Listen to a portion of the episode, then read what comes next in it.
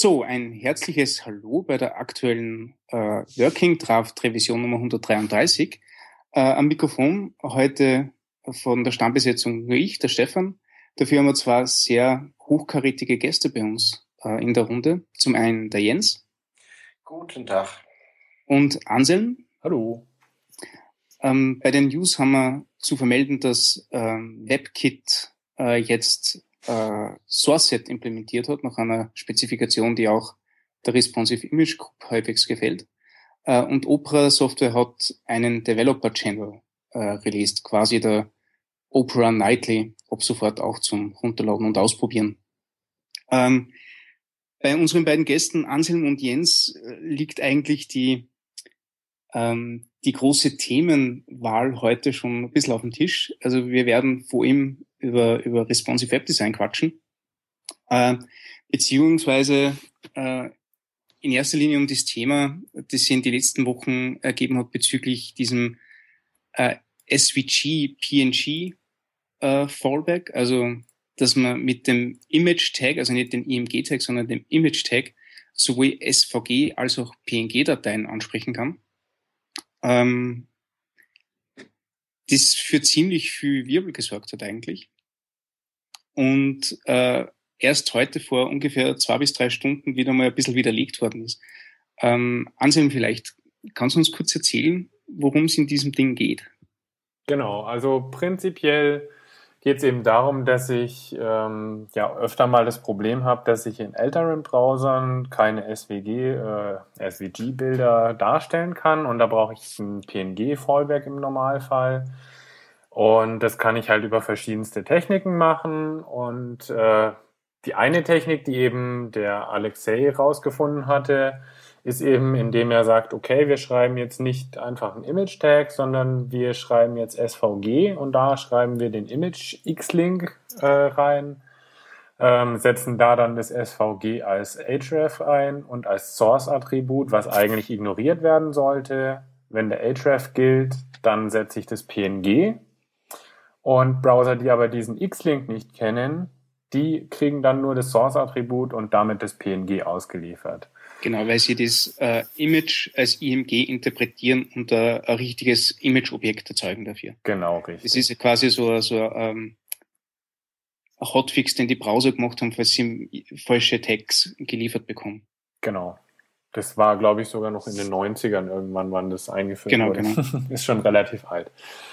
Ja, und äh, das hat dann irgendwie die Webgemeinde jetzt doch relativ lang beschäftigt, die letzten Tage. Und rauskam dann heute, ähm, nachdem so ein paar Leute, wie unter anderem eben Chris Coyer, ähm, da mal wirklich tief eingestiegen sind und das auf verschiedensten Geräten getestet haben, dass zum Beispiel im Internet Explorer eben der Fallback nicht ganz so funktioniert, wie sie das erwartet hätten, weil nämlich das PNG tatsächlich nicht ignoriert wird, beziehungsweise das SVG beim Internet Explorer, sondern ähm, der Internet Explorer zwar das PNG ausliest, gleichzeitig aber auch versucht, das SVG runterzuladen, merkt, er kann es nicht runterladen und dadurch so einen kleinen Delay erzeugt und dann abbricht und sagt, er kann das Bild nicht laden.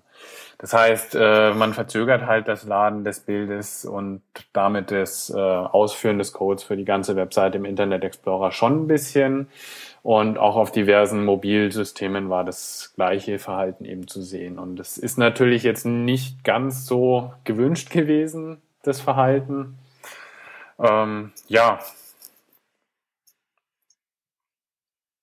Ja, also das ist eben jetzt äh, die Frage, also so ganz optimal funktioniert's nicht. Also man bekommt immer nur einen Request auf das andere Bild, aber die Internet Explorer das Ganze eigentlich relativ schnell abbrechen.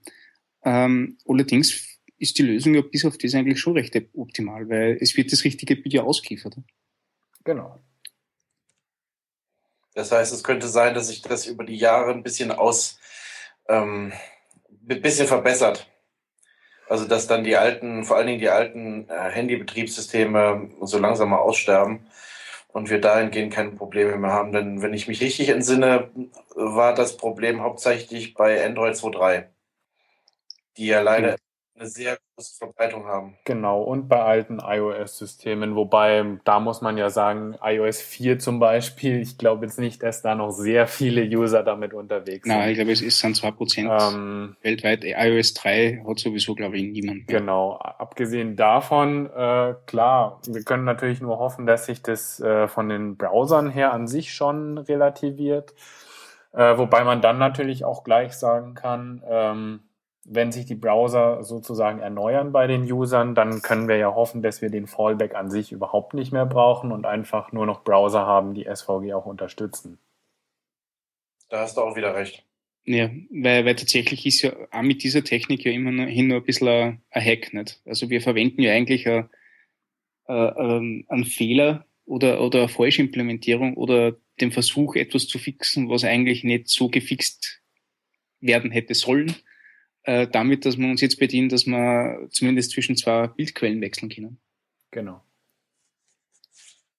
Deswegen äh, war jetzt eigentlich dieser Hack so äh, heiß erwartet worden? Eigentlich doch nur wegen des IE8, oder? Denn IE, der IE9 kann doch SVG. Oder IE9 kann SVG, ja. Also brauchen wir es ja nur für den IE8. Und Android 2.3. Also ja. die äh, Android unterstützt erst ab, ab 3.1 SVG. Mhm und auch nicht so optimal. Also eher so auf ähm, iOS, ähm, iOS 4 Richtung, das direkt verlinkt sein muss und solche Sachen. Mhm. Also Wobei Android 3.1 hat eh kein also Schein. Bleibt nachher nur sowas wie Feature Detection über, ähm, über Modernizer übrig. Also bist du von JavaScript abhängig, weil es leider diese, diese schöne Idee der Conditional Comments ja nur für den IE gibt. Genau. Genau.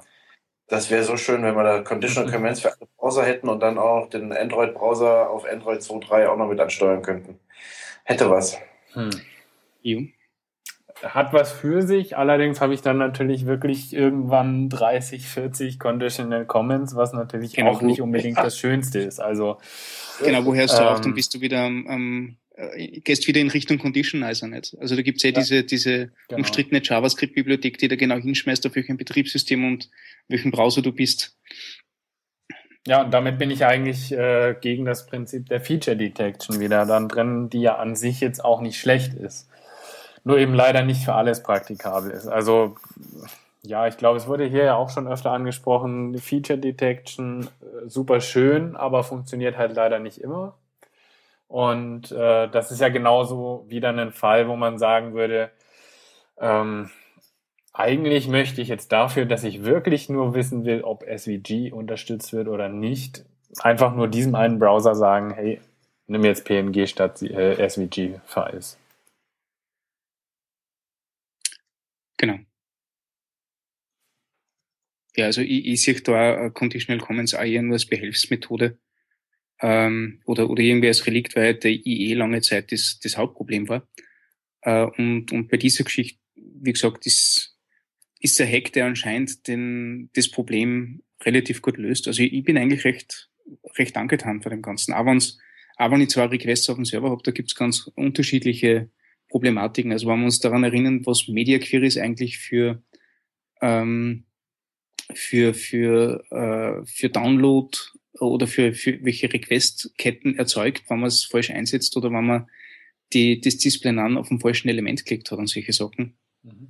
Können Sie sich sicher daran erinnern, finde ich das eigentlich noch recht sympathisch, dass die Browser sagen, okay, Sie schnappen Sie das kurz, äh, checken, okay, Sie können es eh nicht ansagen und nehmen nachher das nächste her. Naja, man muss sich halt immer vor Augen führen, dass es, dass es eine, ein Versuch ist, einem Browser eine, äh, ein, einen Ersatz für eine Technik unterzujubeln. Und äh, also äh, auf, auf gut ähm, Webdeutsch ein Hack ist. Mhm. Und so ein Hack ist niemals wirklich ideal. Und äh, gerade wenn du dann so moderne Techniken nutzt und hast trotzdem noch veraltete Browser mitten in der Landschaft, die mit diesen modernen Techniken nichts anfangen können, äh, kommst du sehr schnell an, die, an den Punkt, wo du dich zwischen zwei unterschiedlich schlechten Varianten entscheiden musst. Und äh, so, in, in dem Sinne interpretiere ich das jetzt. Das ist beides nicht äh, das Gelbe vom Ei, denn äh, ich auf der anderen Seite, wenn ich jetzt diesen, diesen Hack ignoriere, mache ich mich von JavaScript abhängig. Dann brauche ich wieder eine Feature Detection mit Modernizer. Und, äh, und alles nur, um ein Gestaltungselement reinzubringen. Mir persönlich schmeckt das nicht so hundertprozentig. Aber auf der anderen Seite, ideal ist das nun mal alles nicht, weil die Browser so vieles nicht können. Mhm. Also müssen wir uns äh, einfach äh, für das geringere Übel, das dann teilweise auch vom Projekt abhängt, äh, immer entscheiden. Das ist für mich so ein Paradebeispiel dafür. Stimmt, absolut. Auf jeden Fall, ja. Also ich habe auf jeden Fall vor, dass ich das in einem von die kommenden Projekte ausprobiere. Weil, also so richtig merkst du es ja dann sowieso nur, wie sie sich, wie sie sich anfühlt, wenn du das ausprobiert hast in einem Projekt, wo echte Daten sind. Ja. Wo du wirklich den Fall hast, dass du, dass du so viel SVGs in deinem, äh, in, in deiner Webseiten hast, äh, mit der du Logos oder was ich was darstellst. Weil das meiste sind sowieso irgendwelche Fotos, zumindest bei uns. Oder jo. du versuchst das Ganze als Schrift zu, äh, zu modifizieren, das geht ja auch. Genau. Webfonts, wobei es ja bei Webfonts mittlerweile, also oder, oder Iconfonts, äh, mittlerweile ja eine ziemliche Anti-Haltung gibt, gerade was, was die Filament Group angeht, die ja ähm, sagen, okay, aber du schließt mit, mit Iconfonts immer nur eine Riesenmenge an Usern aus, nämlich alle, die zum Beispiel Opera Mini verwenden, diesen, diesen Proxy-Browser, äh, der einfach keine, keine äh, Webfonts darstellen kann.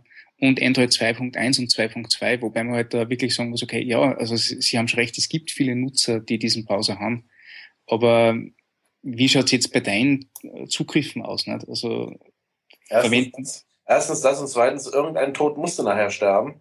Ja. Ähm, so banal sich das auch immer anhört, aber ent, entweder wir, wir lassen uns äh, auch in der Zukunft weiterhin so zurückhalten von veralteten Endgeräten, wie wir das vom, mit dem IE6 einfach zu lange haben machen lassen, oder wir, wir machen irgendwann mal einen Cut. Und äh, wenn wir jetzt dann noch ernsthaft über Android 2.1 reden, also Ganz genau. irgendwo muss, müssen wir wirklich einen Schnitt machen. Allerdings gehört das einfach dann zu der, zu der äh, Projektkommunikation mit dem Kunden dazu. Das muss man, ähm, muss man mal anhand der Zugriffsstatistiken äh, auschecken und äh, also gegenchecken und dann muss man mit dem das auch offen und ehrlich diskutieren. Dass das halt alles nicht so mit Fingerschnipsen geht, sondern man muss sich dann halt für, für einen Weg entscheiden und der, der bedeutet im Zweifelsfalle, dass man Leute ausgrenzt. Mhm. So, solange es nur dekorativer Kram ist.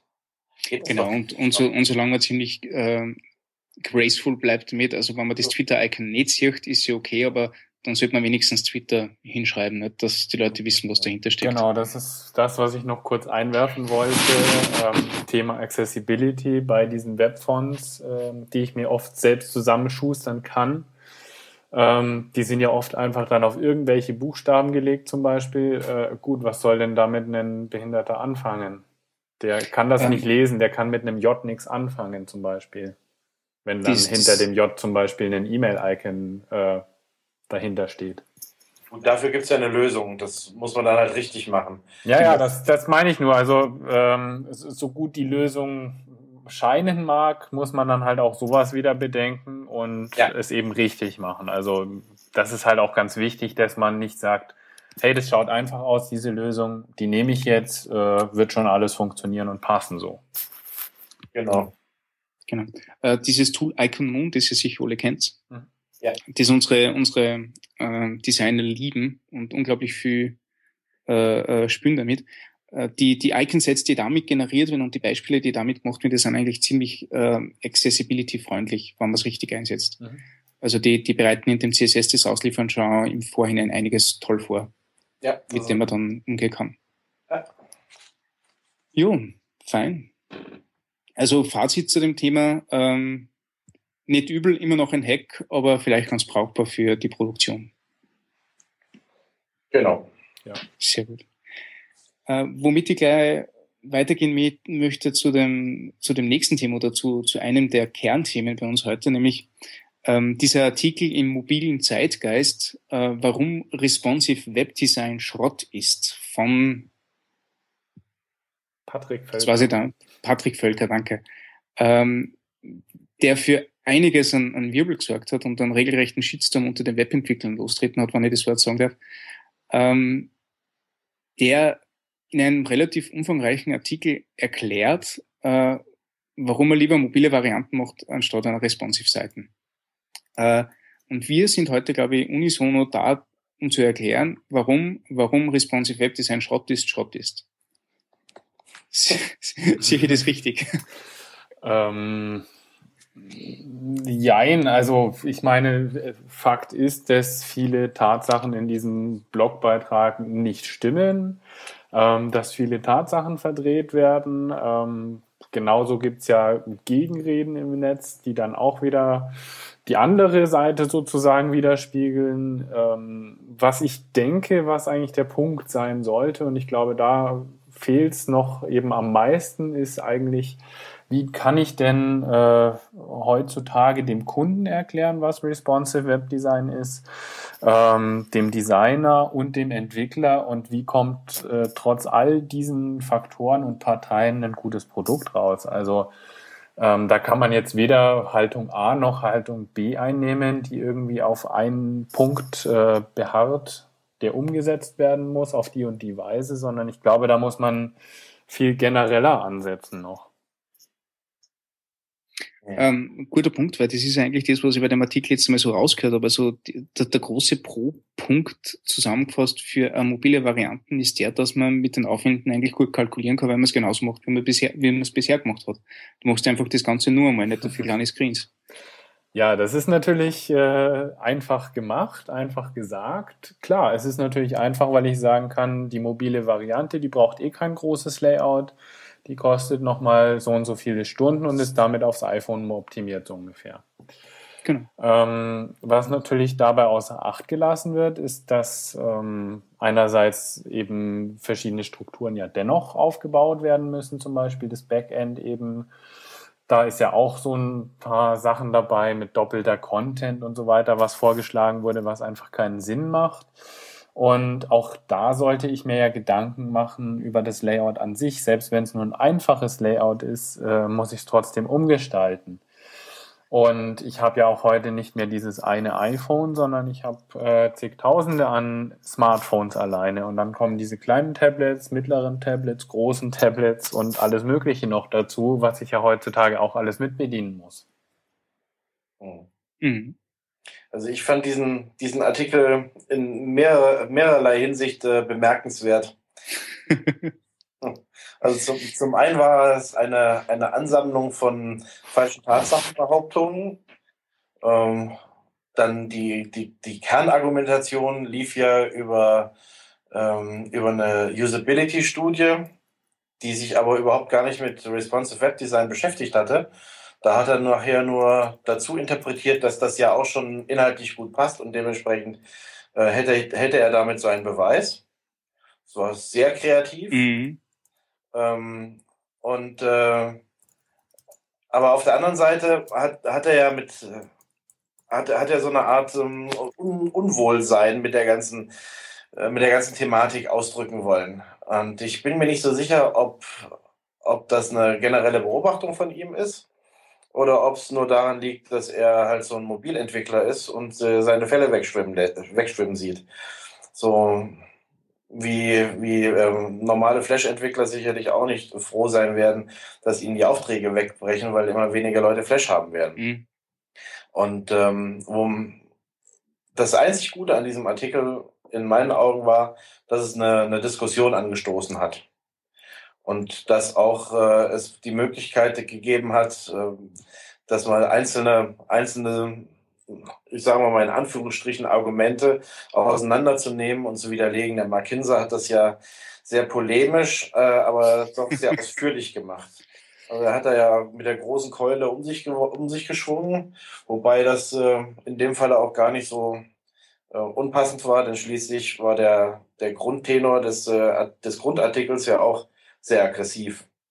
Und äh, so in der Nacht- und Nebelaktion hat dann Mark offensichtlich dann in dem gleichen Tenor zurückgeschossen und hat mhm. einfach so unheimlich viele von diesen von diesen falschen Argumenten äh, entlarvt. Das fand ich schon mal ganz gut. Das mussten wir einfach aufarbeiten ähm, für, für Diskussionen mit dem Kunden.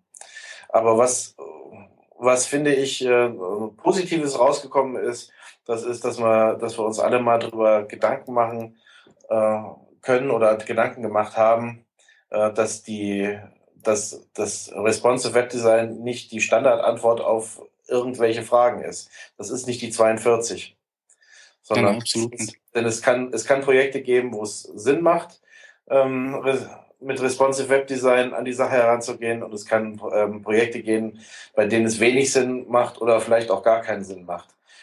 Zum jetzigen Zeitpunkt. Und ich, ich glaube, dass wir, wenn wir in fünf Jahren oder in zehn Jahren da weiter sind und sehr viel mehr Leute damit umzugehen wissen, dass das dann auch viel mehr zum Standard wird. Das ist so ein bisschen wie damals bei den, ähm, bei den Kämpfen um, um den Fortbestand der Layout-Tabelle. Oh ja. Yeah. Ne? Als, äh, als dann als sich das dann mehr verbreitet hatte, dass man auch ohne eine Layout-Tabelle eine vernünftige Seite machen kann, dann konnten es auf einmal sehr viel mehr Leute anwenden und haben es ganz selbstverständlich in ihr Portfolio übernommen.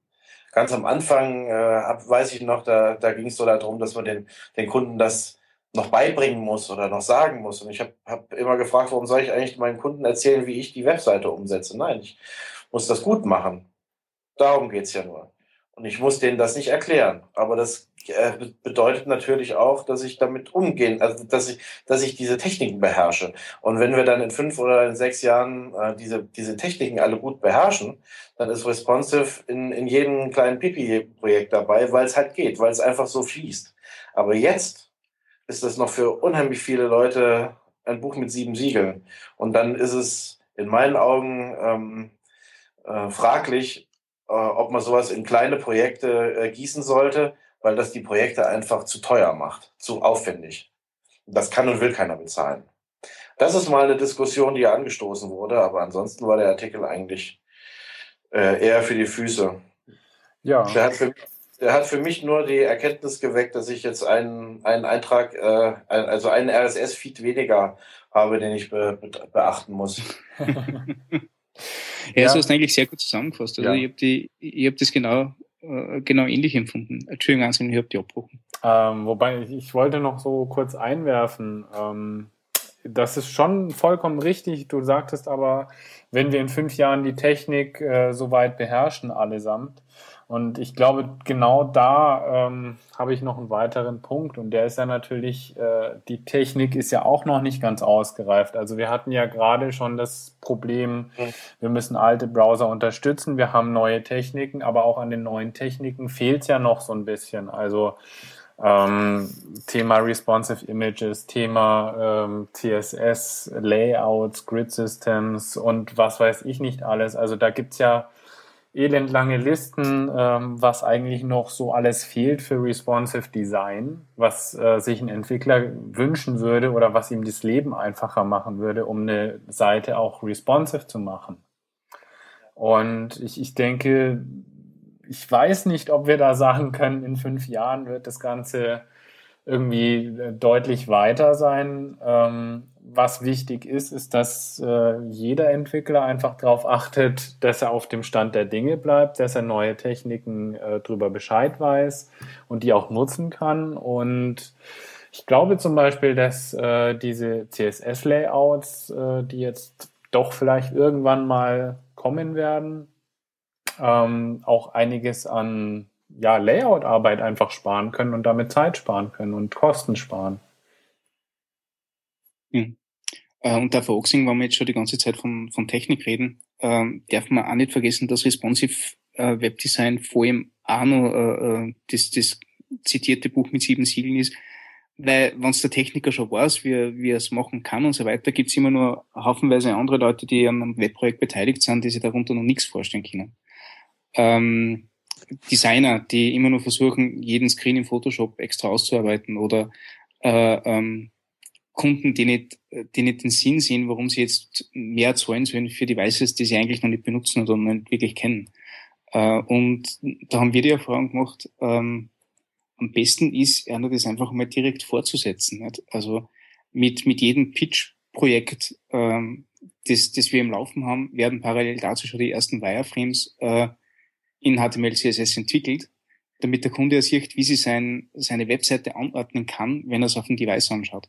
Und nur auf dieser Ebene. Also nur äh, nicht, nicht voll ausgearbeitet, sondern einfach nur den Eindruck erwecken, okay, und so, was, das passiert mit deinem Inhalt, wenn du das mit einem anderen Device anschaust. Und bis jetzt war jeder ziemlich begeistert davon. Mhm. Ja, also ich denke, das ist auf jeden Fall ein wichtiger Schritt, dass ähm, einfach der komplette Ablauf stimmt und jeder im Team der Webseite äh, sich bewusst ist, wofür er gestalten muss und dass das nicht ein äh, Medium ist, sondern dass das viele verschiedene Medien sind und dass ich für jedes speziell die Seite anpassen muss. Und ich glaube, auch da kann man eben dann auch von vornherein Kosten sparen, wenn man das von Anfang an anspricht und sagt, lass uns ein Layout bauen, was wirklich auch für alle Medien funktioniert. Dann habe ich auch nicht irgendwie das Problem, dass der Entwickler auf die Mobilvariante noch äh, 20 Elemente klatschen muss, die dort eigentlich keinen Platz mehr haben. Also ich denke, da ist einfach äh, wichtig, dass man ein solides Konzept hat, was schon für mobil auch und äh, für alle möglichen anderen Auflösungen eben funktioniert. Und dass sowohl dann eben der Kunde als auch Layouter und der ähm, Umsetzer, also der Webentwickler, eben Bescheid weiß, äh, was er tun muss und was er tun kann auch dafür. Und ich denke, dann sind die Kosten auch gar nicht so viel höher oder so enorm hoch, wie sie eben bei vielen Projekten entstehen momentan, dadurch, dass eben das ganze ähm, Desktop-Design nochmal auf mobil runtergebrochen werden muss. Genau, weil du das einfach im, im Nachhinein und nachziehst genau. und nicht von vornherein mitbedenkst, ja. Und dabei geht es eigentlich ziemlich einfach und ziemlich schnell, weil du, und jetzt pass auf, du kannst einfach irgendein Framework nehmen und das Ganze ziemlich schnell prototypen und, und hast der responsive Webseiten relativ flott heraus, nicht? Zumindest in dieser Phase noch. Ja. Fragt sich natürlich nur, was für ein Framework und äh, wie macht man das dann tatsächlich? Also ähm, die Standardfrage wäre jetzt von mir gleich, äh, mein Designer kann nicht coden. ja, das ist so das Problem, das wir normalerweise in, in Deutschland haben. Ne? Oder das wir, das wir in Deutschland haben bei äh, Agenturen. Das ist dann ähm. eher so die, dieses Twitter-Wesen des codenden Designers als äh, Selbstständiger. Die, die Frage ist, warum äh, meintest du jetzt gerade in Deutschland oder also? Weil ich den Eindruck habe, wenn ich die amerikanischen äh, und britischen äh, Seiten so, so lese, dass es da viel üblicher ist, dass Designer auch coden können. Aber es kann natürlich auch eine Fehlwahrnehmung sein. Ich glaube ehrlich gesagt, dass das auch eher das, was man liest, das sind halt die paar wenigen, von denen man es mitkriegt. Aber ähm, das ist bei denen in Deutschland ja, gibt es auch drei, vier, fünf Designer, die das können. Die schreiben auch drüber, das lese ich, aber ich lese ja nicht das von der Standardagentur. Und das ist, glaube ich, äh, weltweit überhaupt nicht anders. Also zumindest aus den USA kann ich sagen, äh, da gibt es genügend Agenturen, die genau die gleichen Probleme wie wir haben, sozusagen. Und ich bin ja auch der Meinung, es muss ja nicht äh, jeder Designer CSS können zum Beispiel. Wichtig ist, dass er verstehen möchte, wie CSS äh, funktioniert, so in den Grundzügen und was möglich ist und dass es eben nicht äh, immer gleich aussieht, weil es eben nicht ein Bild ist, sondern was, was live im Browser gerendert wird. Und äh, ansonsten kann man nur sagen, äh, ja, ich hoffe, dass Tools dafür kommen, dass Designer eben mit sowas umgehen können besser, sowas wie Add Reflow, dass solche Tools einfach noch äh, ein paar mehr kommen, die noch besser werden, sodass äh, letztlich auch Designer eben schon mit variablen äh, Screengrößen umgehen können, während sie ihr Design anschauen und das trotzdem einfach aufziehen können und irgendwas hinschreiben können und dazu nicht irgendwie CSS können müssen. Mhm. Das führt, also du hast, du hast vollkommen recht und dass, dass, äh, dass da auch Tools irgendwann mal werden entstehen müssen, ähm, führt mich jedenfalls immer wieder zu der Erkenntnis zurück, dass wir in der, in der Entwicklung unserer Profession noch lange nicht am Ende angekommen sind und äh, dass wir da so einiges werden noch lernen müssen und dass wir da auch gar nicht äh, wahrscheinlich nie, niemals mit, mit fertig sein werden. Deswegen ist für mich zum Beispiel jetzt bei all diesem responsive äh, Webdesign für mich bei Schulungen, die ich halte, am, am Anfang immer der größte Block, die, das, das gibt das Denken in eine andere Richtung zu, zu lenken. Mhm. Weil nachher die Techniken zu, zu lernen, äh, die, man, die man nutzen muss. Also wie, wie wende ich eine Media Query an und welche Möglichkeiten äh, gibt es denn, Bilder äh, auszuliefern? Das ist zwar alles ganz wichtig und nett, aber die, die Funktionen, die sind nur dann wirklich verständlich, wenn man sich vorher auf eine andere Denkweise eingenordet hat. und wenn man, wenn man anders zusammenarbeitet. Und die Zusammenarbeit könnte ja dann zumindest in Agenturen auch sehr gut dahin funktionieren, dass Grafiker, also Designer und, äh, und Entwickler auch mal zusammenarbeiten über einen längeren Zeitraum. Und dann hast du nicht mehr diese, diese Transportschwierigkeiten zwischen der hübschen Idee und der hübschen Umsetzung. Dann macht das halt nicht einer, aber dann machen das zwei gleichzeitig. Mhm. Und damit ist ja auch schon viel geholfen. Mhm das ist ja gerade das, wie wir gerade äh, bei uns in der Firma arbeiten, wo man, also wo ich auch ganz ehrlich sagen muss, da haben wir ein bisschen, da, da muss es halt auch Leute geben, die das Ganze ein bisschen umreißen, die die bestehenden Prozesse äh, aufbrechen und einmal sagen, okay, und jetzt sind wir bei einem Projekt dran und jetzt bin ich der Erste, der, der was macht als Entwickler. Äh, weil in erster Linie hat es dann bei uns immer geheißen, okay, wir haben ungefähr eine Ahnung, wie das Layout sein soll. Also jetzt sind oft nur handschriftliche Zettel gewesen mit, mit Kugelschreiber, äh, äh, skizziert, sofort umgesetzt mit, mit irgendeinem Framework im Browser, damit die Designer das parat haben, äh, im Browser immer auf- und abziehen können, sehen können, wie sie das verhaltet und entsprechend die Elemente äh, äh, neu gestalten, neu definieren können. Mhm. Wieder zurück zum Entwickler, wieder umgesetzt im Browser, wieder rausgespült. Und, und erst wenn man das erledigt hat, geht es dann darum, dass sie sich Screenshots machen von den entsprechenden äh, äh, Browsergrößen äh, und im Photoshop ich sage so unter Anführungszeichen nochmal aufhübschen, beziehungsweise dann erst so richtig, richtig dran gehen, das zu designen. Und das ist für die Designer unglaublich hilfreich. Also die lieben den Prozess alle. Die sind total, total happy damit, weil sie nicht mehr so viel bedenken müssen, Aha. sondern das gleich richtig sehen, wie sie das Ganze, wie sie das Ganze angespürt und angreift und anfühlt. Ähm, und, und auf der anderen, anderen Hand ist es für mich recht klasse, weil ich weiß, ich weiß, was mir in der Umsetzung noch erwartet, wenn die einmal fertig sind äh, und habe schon mal äh, 50 Prozent von dem Ganzen erledigt, indem ich das ganze, das ganze Layout schon richtig drinnen habe und eigentlich auch nur mehr die Elemente nachgestalten muss. Und, und dann wird der ganze Punkt Responsive App Design auf einmal nicht ein, ein, Mehraufwand, sondern ähm, ein neuer Prozess, der sowieso so sein soll und so funktioniert. Dann geht es in einem einfach Schmidt. Aber dauert es dann länger oder also kannst ähm, du darüber was sagen, ob einfach sich das zeitlich irgendwie auswirkt, äh, dadurch, dass eben dieses Hin und Her entsteht und erstmal wirklich anhand von Wireframes dann getestet wird noch? Ähm, ich, ich kann es leider noch nicht bei großen Projekten sagen. Mhm. Äh, aber bei kleinen Projekten, das, das ist so im Rahmen von, sagen wir, sechs bis sieben verschiedenen Seitenvarianten beschäftigen. sind wir sogar schneller mhm. mittlerweile. Ja, müsste äh, ja auch schneller sein. Müsste eigentlich auch schneller sein, weil es ja immer wieder Elemente gibt, die sich, die sich gleichen. Genau. Mhm. Und äh, die hast du viel schneller äh, in, in, mittels HTML oder PHP oder whatever, auch, was auch immer ihr nutzt, äh, verlinkt, als dass ihr das in Photoshop macht. Denn die wenigsten nutzen ja Fireworks und in Fireworks ging es auch schnell. Aber, mhm. ja, aber es ist. Das schnell. geht in Photoshop auch recht schnell, es weiß nur keiner wie. Es gibt Ebenenkompositionen dafür und solche Geschichten. Okay, nee, dann habe ich bislang. Aber, aber wie hast, gesagt, du hast in äh, Photoshop nicht mehrere Seiten. Und du kannst halt in Fireworks in einer, in einer Datei richtig, wenn du möchtest, 100 Seiten anlegen, die auch voneinander getrennt sind. Und du musst nicht äh, 2000 verschiedene Ebenen ein- und ausblenden. Genau dafür gibt es eben diese Kompositionen und damit kann man das ähnlich machen. Aber ja. Ich glaube, wir sind uns da auch relativ einig, mhm. dass äh, Photoshop jetzt nicht zwingend das Tool der Wahl ist, wenn es um eine, ähm, ein Konzept für eine Webseite geht. Also. Ja, ganz genau. Ähm, Na, andere Frage, nimmst du denn dann so Wireframe-Frameworks oder ein, ein reines HTML-Framework oder wie gehst du an die Sache ran, wenn du das jetzt umsetzt? Äh, wir machen das hauptsächlich im Moment mit Bootstrap. Okay.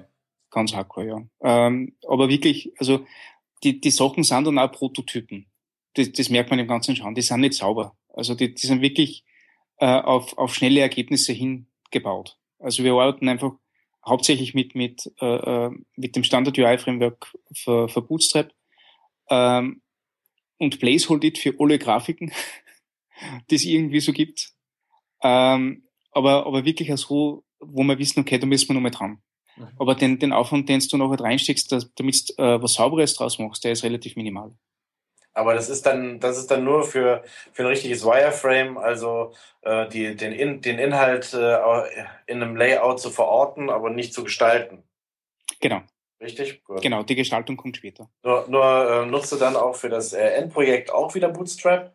Ähm, es, es bleiben Spuren enthalten, ja. Also, wenn du einmal, ähm, wenn du einmal ein Crit anlegst damit, nicht, und du hast es schon da, äh, äh, wirst du das auch weiterhin verwenden. Es kann aber durchaus sein, dass man, dass wir uns in der, in der Klassenwelt oder in, in dem Namensraum für Bootstrap weiterhin bewegen, aber die Elemente noch eigens gestalten. Gut, kannst du dann aber die, die Sache, die du von Bootstrap nicht brauchst, auch wieder rausschmeißen? Denn das hat genau, wir schmeißen alles raus, was wir nicht brauchen. Gut, müsst ihr aber manuell machen, da gibt es keinen vernünftigen Weg für, oder wie? Na, also äh, das Einzige, was ist, wir nehmen die, die, die SES-Variante davon, die ist relativ gut strukturiert. Das heißt, du kannst die einzelnen Module relativ gut trennen voneinander, ohne dass du in irgendwelche Abhängigkeiten gerätst. Okay, dann, dann ist ja okay. Ja, also das funktioniert recht, denn, recht. Denn, denn sinnlos ist ja das, was ich dann schon, schon oftmals gehört habe von, von Leuten, dass sie dann mal äh, so, einen, so ein Framework nehmen, um das Ergebnis nachher dann wegzuschmeißen und alles neu zu machen. Ja, das ist blöd. Das ist eigentlich ziemlicher, ziemlicher Unfug, denn wenn du schon mal von vornherein festgestellt hast, dass die, dass die Raumverteilung okay ist, es halt nur noch äh, zu sehr nach Bootstrap aussieht, dann, äh, dann ist aber doch schon mindestens die Hälfte der Arbeit getan, nämlich die Raumverteilung. Und dann kannst du ja hingehen mit deinem Design und das Ganze hübsch lackieren. Das ist das nennt sich ja dann Design. Das ist ja dann, ist ja dann prima. Dann, das ist ja dann die eigentliche Arbeit. Das, und äh, deswegen finde ich ja auch immer Frameworks so, so nett. Und äh, deswegen äh, bin ich ja immer ein Verfechter dafür, Frameworks zu nehmen, weil man halt äh, sich die, die lästige Arbeit, so die, die, die Fußarbeit äh, damit äh, vom Hals schaffen kann. Du musst, dir nicht, du musst dir nicht dein eigenes Grid schreiben, du musst dir nicht jedes Mal wieder überlegen, wie, wie war das nochmal mit diesen drei Spalter oder ähm, wie, wie war die Raumverteilung dabei, sondern nimmst halt das Framework und es funktioniert. Oder ich, ich nutze halt immer YAML, dann schreibe ich halt mein Formular runter und es funktioniert. Und ich weiß genau, das funktioniert in allen Browsern. Mhm. Ähm, da muss ich mir keine Gedanken mehr drüber machen. Das finde ich das Praktische. Das ist absolut richtig und, und ähm, das sehe ich bei meinen Projekten, äh, die wir haben auch sagen wir, in, in 80 Prozent der Fällen so. Und es gibt dann immer die anderen 20 Prozent, wo ich mit, äh, mit dem Framework einfach nicht so weit komme, wie ich es brauche, ohne dass äh, entweder die Seiten im Nachhinein zu viel an Nacharbeit benötigen würde oder ähm, in irgendwelchen Strukturen wie Verlaufe, die die viel hübscher und nicht so hässlich gingen. Nein, du, du, musst ja, du, du, du kommst ja nie weit mit einem Framework. Das ist ja auch, das ist ja auch okay. Das ist ja auch Sinn der, Sinn der Geschichte. So ein Framework kann dir ja nur einen Rahmen bieten. Also ein Framework macht ja nichts anderes, auch wenn, wenn jetzt, ähm, wenn man sich das, das falsch vorstellt, weil, weil Bootstrap halt so durchdesignt ist, ähm, so ein, so ein nichts anderes einfach eine, eine, Grundlage, eine saubere Grundlage, auf der du aufbaust. Im Normalfall, wenn du nicht so ein UI-Framework hast wie Bootstrap, einfach nur eine Grundlage, um äh, einen Grid aufzubauen oder ein Spaltenlayout zu realisieren. Wenn du Glück hast, dann, ähm, dann, dann hast du auch noch einen Formularbaukasten. Das hat aber eigentlich nur YAML. So. Äh, aber aber gerade da rede ich jetzt auf ein Grid-System, gerade das, die, jedes Grid-System funktioniert irgendwie auf eine andere Art und Weise. Das stimmt, ja. Äh, tatsächlich ist es aber so, dass ich, dass ich noch keins gefunden habe, mit dem ich jeden Use Case, den wir haben, wirklich äh, umsetzen könnte. Dass ich jetzt sage, okay, ich kann das Grid-System jetzt so aufbauen, dass ich meine Elemente wirklich absolut unproblematisch positionieren kann, beziehungsweise ich kann das Grid-System nur bis zu einem Teil ver verwenden und dann meine eigenen Elemente dazu stricken, weil ich gerade da eben keine Abstände brauche zwischen den einzelnen Elementen. Oder, oder eben schon. YAML an und den, und, das, äh, und den Gridbilder, den es bei SAS gibt. Da kannst du dir das alles äh, zurechtbauen, wie du möchtest. Du kannst dir äh, in, in, mit einer Zeile Code dein eigenes Grid bauen, wenn du möchtest. Mit diesen Push- und Pull-Klassen, die du sonst so kennst, äh, kannst du alles machen. Du kannst dir das genauso hin, hinbauen, wie du möchtest. Äh, wenn du gerne möchtest, kannst du dir ein 45-spaltiges äh, Grid hinbauen. Wenn es denn Spaß macht, gerne. Und dann, ansonsten, ansonsten macht es ja eher Sinn, dass man, gerade wenn man in einer Agentur arbeitet und da ähm, die und das Ganze und das Ganze harmonisieren kann, dass man sich auf, auf ein, zwei, drei äh, Ausprägungen einigt und versucht, das durchzu, durchzubekommen. Dann, dann ist man auch schneller und der Kunde ist schneller bedient, oder? Mm, jein. du möchtest gerne alles individuell erfinden. Nein, ich möchte alles individuell erfinden. Also ich, ich sage ja gar nicht, dass ich, ähm, dass ich Grid-Systeme nicht verwende, äh, weil ich es doof finde. Ich sage nur, dass ich noch kein Grid-System gefunden habe, das wirklich zu 100% alle meine Fälle abdecken würde in der Art, wie sie existieren. Ja, also ich denke, das ist auf jeden Fall so. Ähm, Inuit CSS zum Beispiel ähm, ist ja das äh, Grid Framework von Harry Roberts. Und äh, wie ich sagen muss, äh, ist es ganz schön kompliziert. Ähm, es deckt ziemlich äh, alle Fälle ab, die man sich nur vorstellen kann, was man auch nur brauchen könnte in einem Projekt. Das Problem ist dabei, dass äh, Harry sich gedacht hat, wir wollen ja keinen Code im Endeffekt drin haben, den ich nicht brauche. Das heißt, es wird dann alles äh, per Placeholder und Extends in SAS eben reingeschrieben und ist so krass modularisiert, dass die Leute im Normalfall einfach hingehen, äh, wieso ist das alles auskommentiert, alles komisch, funktioniert alles nicht, alles einkommentieren und dann ist alles wieder drinnen. Und dann habe ich eben dieses, äh, weiß ich nicht, 20.000 Klassenprinzip, die alle in dem Code drin stecken, die kein Mensch in einem Projekt brauchen könnte oder würde, aber weil es eben so komplex geworden ist, dieses ganze Framework, ähm, dass die meisten sich nicht schnell mal eingearbeitet haben und äh, dann das verstehen, ist es eben so, dass es oft missbraucht wird und deswegen nicht so wirklich so funktioniert und äh, das rauskommt, was rauskommen soll. Und das zum Beispiel finde ich eben auch das Schwierige an diesen Frameworks, dass man mittlerweile in den meisten Frameworks so viele Sachen drin hat, die man niemals braucht, ähm, dass es einfach überladen ist, ähm, wenn ich das Ganze dann live setze. Und äh, ja, die meisten Entwickler, wenn wir mal ehrlich sind, haben nicht sowas wie ein Bildsystem, in dem sowas dann automatisch rausgefiltert mhm. wird, was nicht benutzt wird.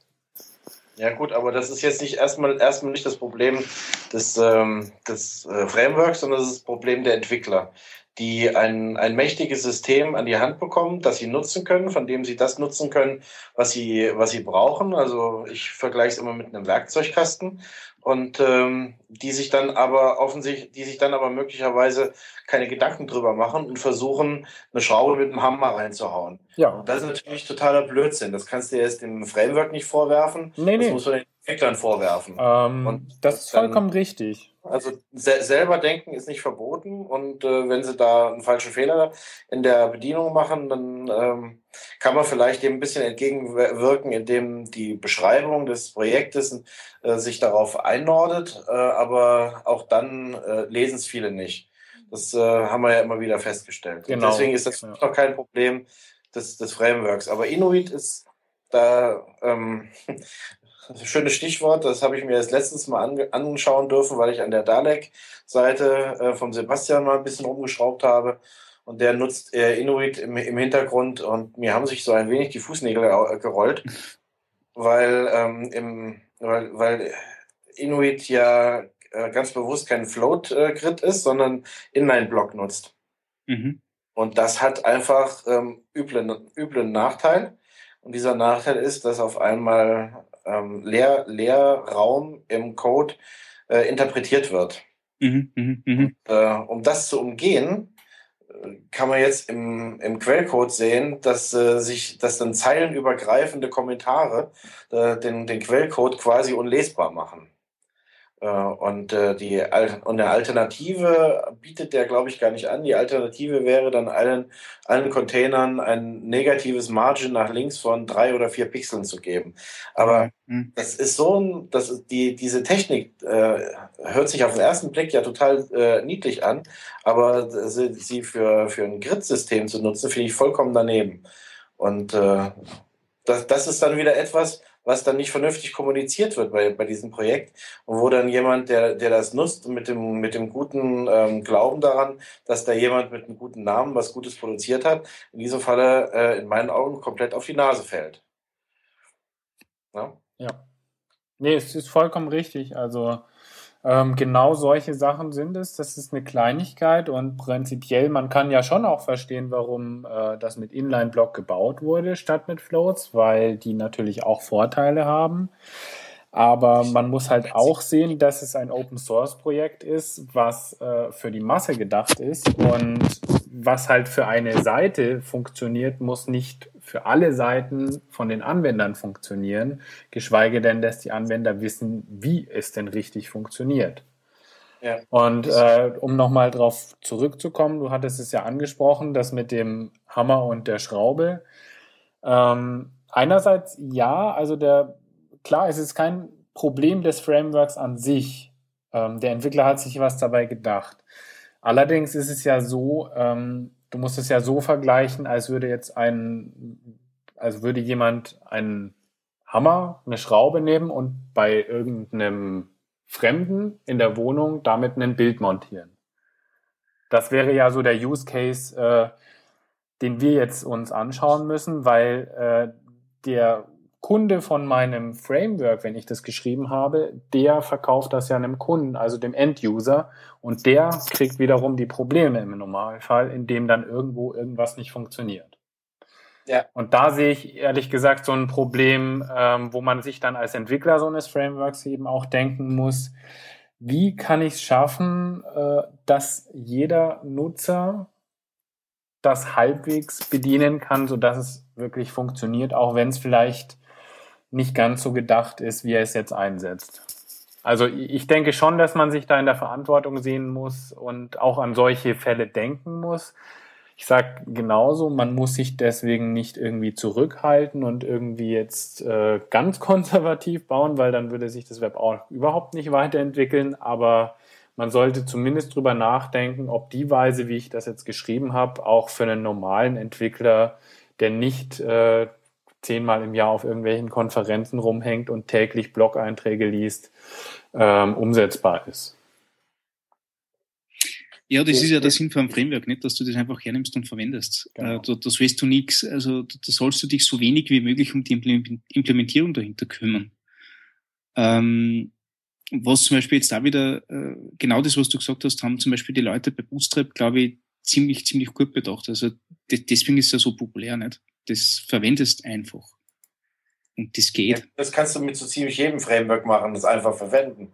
Bootstrap hat einfach den großen Vorteil, dass es für unheimlich viele Standardprobleme Standardlösungen bietet. Genau. Diese, genau. diese unglaubliche Vielfalt an einzelnen kleinen Modulen, die ist schon äh, bemerkenswert und die ist bei Bootstrap genauso wie bei Foundation einfach der, der, große, der große Erfolgsfaktor.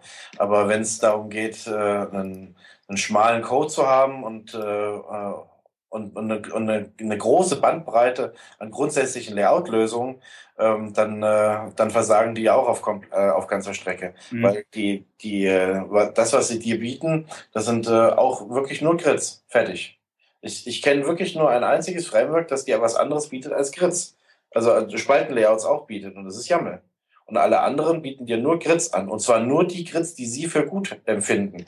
Es gibt da mal einen, einen Framework, ich glaube 960 GS ist es, die bei denen kannst du dir einen 12er Grid und einen 16er Grid ausdenken. Äh, mhm. aus, und das war's. Also du kannst da kein 5er, kein 9er, kein 7er, was auch immer, du, wenn du es gerne möchtest. Und wenn dein Designer äh, sagt, er hätte gerne einen 13er Grid, weil er so auf die Scha äh, Zahl 13 steht, hast du verloren. Gibt's nicht. Musst du dir irgendwie selber bauen. Oder du suchst dir halt eins, das, äh, das dahingehend flexibel ist. Mhm. Und äh, alle anderen bieten dir das halt nicht. Und äh, diese Flexibilität, die, ähm, die vermisse ich bei so ziemlich jedem äh, Framework. Aber vielleicht ist das auch nur, weil ich äh, nicht, nicht immer im gleichen, äh, in der gleichen Umgebung arbeite, sondern immer mit unterschiedlichen Leuten, die immer unterschiedliche Ideen haben. Ja, es fragt sich natürlich dann schon auch wieder, muss es denn sein, äh, dass es ein 13er Grid gibt, weil gegen solche Grids zum Beispiel sprechen ja wieder ganz andere Gründe. Also rein layout-technisch auch schon. Ja klar, aber wenn der will, es wird ein 13er oder ein 5er. Also ich hatte, ich hatte schon einen 7er Grid, ich hatte einen 5er Grid, äh, ich hatte einen 9er Grid. Ich hatte noch nie einen 12er Grid. Okay. Ich glaube, das 12er Grid existiert auch nur, weil, weil es viele 3er und 4er Grids gibt. Und man dann mit einem Grid sowohl die Dreier-Geschichten als auch die Vierer-Geschichten Genau, genau deshalb existiert es, weil ein Dreier-Grid mhm. nicht funktioniert alleine und ein Vierer-Grid allein in den meisten Fällen auch nicht funktioniert. weil ich eben wechseln möchte mit Bildern und Text zum Beispiel. Also letztlich das 12er Grid kommt ja aus einer Zeitung zum Beispiel, genauso wie das 16er. Ähm, weil man dort einfach verschieden ähm, schnell die Artikel reinsetzen musste und äh, da dann eben dieses Bild in dieser Größe und der nächste Artikel kriegt es in der Größe mit vier Spalten und so weiter und so fort. Man kann einfach extrem schnell damit layouten. Mit einem 13er Grid zum Beispiel könnte ich jetzt nicht wirklich schnell layouten und dann macht es, dann fragt sich, äh, frage ich mich schon wieder, warum brauche ich dann noch so ein kompliziertes 13er Grid? Und äh, ja, baue das Ganze nicht einfach von Hand oder nehme einen ähm, Standard wie einen 12er Grid, der einfach funktioniert und vielleicht sogar im Zweifelsfall noch besser ausschaut. Mhm. Ja, wenn du die selber die Designkontrolle hast, dann äh, kannst du dich natürlich dafür entscheiden. Wenn du dann wie ich das Ganze hingeknallt bekommst und gesagt bekommst, ja, jetzt mach mal, dann sieht das anders aus. Die Frage ist ja, ob man da nicht intervenieren sollte und äh, von Anfang an eben mitberaten. Also ich weiß nicht, inwiefern sowas möglich ist, im Rahmen des Möglichen ist, aber prinzipiell finde ich, sollte man bei sowas eben von vornherein alle Parteien mit einbeziehen, eben auch den Entwickler, der sowas umsetzen muss. Und der kann halt schon vorab sagen, dem Designer, also ein 13er Grid ist irgendwie schlecht umsetzbar. Ja, also idealerweise ja. Aber wenn ich dann überhaupt erst am Ende des, ähm, des veralteten Prozesses überhaupt äh, ins Projekt geholt werde als äh, Selbstständiger mhm. und das schon alles durchgelaufen ist, dann hast du halt ein Problem. Ne? Ja, klar. Ja. Dann in Aber jedem Fall. Äh, diejenigen, die, die äh, ansonsten sagen, sie nutzen kein, äh, kein Framework, die haben hoffentlich ein eigenes Framework. Ähm, denn äh, ansonsten würde es bedeuten, dass sie immer alles ähm, von, von neuem machen und äh, das ist ja nur auch mhm uneffektiv. Dann, dann hast du halt dein eigenes Framework, das du genau. nicht veröffentlichst. Also letztlich, yes. was heißt ein eigenes okay. Framework? Ich habe verschiedenste Module zum Beispiel. Also ich muss sagen, ich genau. arbeite wenig mit äh, Frameworks an sich, also Grid-Frameworks oder sowas. Aber ich habe extrem viele Module einfach in der Sammlung liegen und äh, die setze ich dann eben nach Belieben ein, sage ich mal. Also ich weiß, wo ich meine Formularelemente finde. Ich weiß, wo ich meine Boxen finde. Ein Grid-System, was ich schon gebaut habe, was für mich so funktioniert, wie es soll. Ähm, ja, klar, es, also es im Endeffekt äh, kann ich es nicht wirklich veröffentlichen, sage ich mal, weil es nicht ein System ist, sondern es ist eine Ansammlung von vielen kleinen Dingen. Und die setze ich ja, dann so ein, wie ich das möchte. Das, aber das ist genau richtig. Also das, das sowas finde ich genau okay. Äh, das ist auch so äh, noch so mein, mein mittelfristiges Ziel, dass ich jetzt äh, immer mehr so kleine Module noch bauen will, die, die dann an, an YAML dran geflanscht werden können, beziehungsweise äh, auch unabhängig, vollkommen unabhängig von YAML funktionieren, weil so ein, so ein, äh, so ein normaler Container muss auch äh, vollkommen framework-agnostisch funktionieren. Nur, äh, dass du dann nachher eine Sammlung von, von Modulen hast, äh, bei denen du dich bedienen kannst, wenn es nächstes Mal wieder so eine Art von Menü kommt, was du schon mal gehabt hast, dann greifst du einfach in deinen Fundus, ziehst dir das raus, ziehst dir den Code raus und modifizierst äh, das CSS ein bisschen, dass die Farben stimmen und die Schriftgröße und fertig ist die Sache. Das ist übrigens auch das, was der Marc Otto äh, äh, gemeint hat, dass jeder Entwickler machen soll. Also ja. Bootstrap soll immer nur der Anfang sein, aber irgendwann sollst du genau in das kommen, dass du dein eigenes Set hast an, an Modulen und Elementen, die du immer wieder verwendest. Richtig. Das, das finde ich, äh, das finde ich genau richtig und wichtig. Und da, äh, da sollte jeder dran arbeiten, da sollte jede Agentur vor allen Dingen dran arbeiten, die alten Projekte mal so aufzubereiten, dass sie einfach so einen Modulkatalog haben, aus dem sie sich bedienen können. Und dann könnt ihr nämlich einfach eure äh, fünf verschiedenen Containersorten nehmen und ins, in, in Bootstrap reinschmeißen und dann habt ihr das Ganze als im Wireframing-Prozess schon mal vorskizziert. Ganz genau. Man kann ja sogar so weit gehen, dass man diese Module dann in Photoshop umsetzen lässt und dann können sich die Leute in Photoshop daraus bedienen. Um wieder zurückzugehen, dass man dann ein fertiges Design bauen kann. Dann hat man eben die Web-Elemente in Photoshop rübergebracht, was ja an sich auch schon mal nicht schlecht ist. Ja, der Stephen Hayder hatte doch äh, erzählt in Freiburg, dass er, dass er von einzelnen Modulen auch äh, Screenshots automatisiert macht, oder? Genau, ja. Mhm. Mit Casper.js oder sowas. Mhm. Das, also genau äh, weiß ich jetzt nicht, wie er es gemacht hat, aber das war auf jeden Fall auch ein guter Ansatz, wobei das natürlich ja. wieder vollkommen unpraktikabel für einen Standardentwickler ist, weil das einfach äh, sehr, sehr viel Vorkenntnisse voraussetzt, dass man sowas überhaupt umsetzen kann. Das stimmt, aber die, die äh, langen Winternächte kommen ja demnächst. Genau. Also was ich nur sagen kann für unsere Designerinnen, äh, die haben es teilweise schon so gemacht, dass sie äh, äh, Photoshop-Module gehabt haben, die sie immer wieder gescannt und verwendet haben. Also die Idee ist ja nicht so abwegig. Aber die haben auch so einen, einen, einen Baukosten in, in Photoshop-Files gehabt, den sie immer und immer wieder hergenommen haben. Ja. Das Einzige ist das, dass viele Entwickler das, äh, und, und das sei, glaube ich, auch dem, dem alten Workflow, diesem Wasserfall-Workflow geschuldet, äh, einfach nie gemacht haben. Ja. Weil sie immer wieder Designs vorgesetzt gekriegt haben und die dann einfach umgesetzt haben, blind und stur. Ja, also ich denke, zusammenfassend kann man eigentlich sagen, prinzipiell Frontend-Frameworks äh, gibt es durchaus ähm, Lösungen, die gut funktionieren. Man muss sie halt richtig anwenden. Ähm, eine eigene Sammlung ist super. Und äh, jedes Framework hat natürlich auch Nachteile. Das muss man einfach, glaube ich, dann doch auch selber abwägen. Was ist man bereit einzugehen ähm, und trotzdem auf das Framework zu setzen?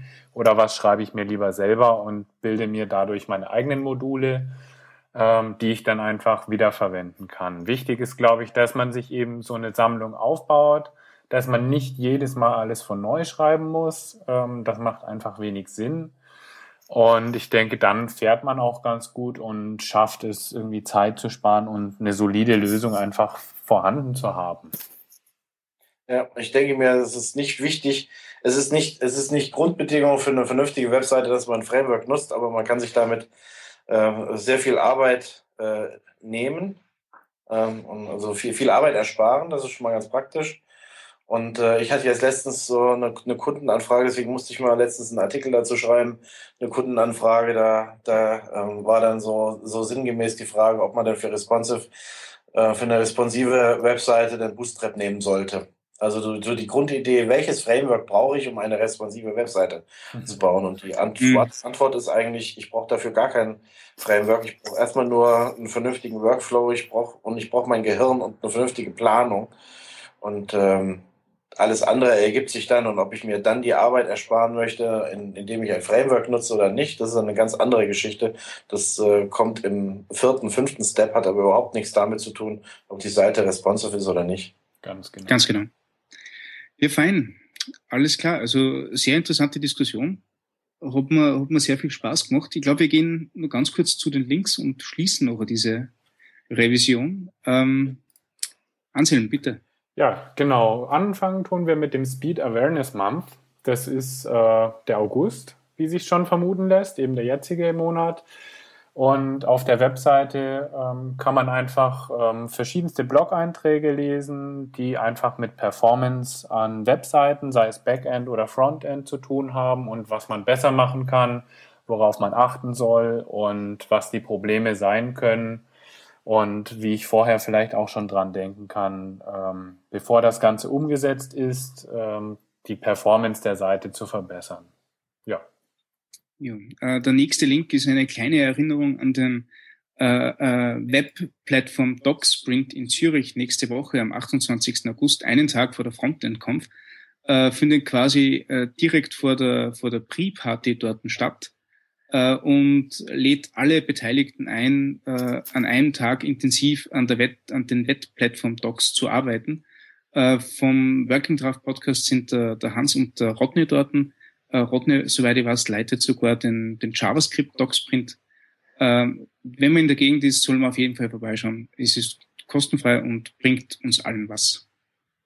Ja, also es lohnt sich auf jeden Fall, das kann ich sagen, weil ich ja letztes Jahr in Paris dabei war es war eine super Erfahrung, es hat mir was gebracht und es hat vielen anderen auch was gebracht. Ja.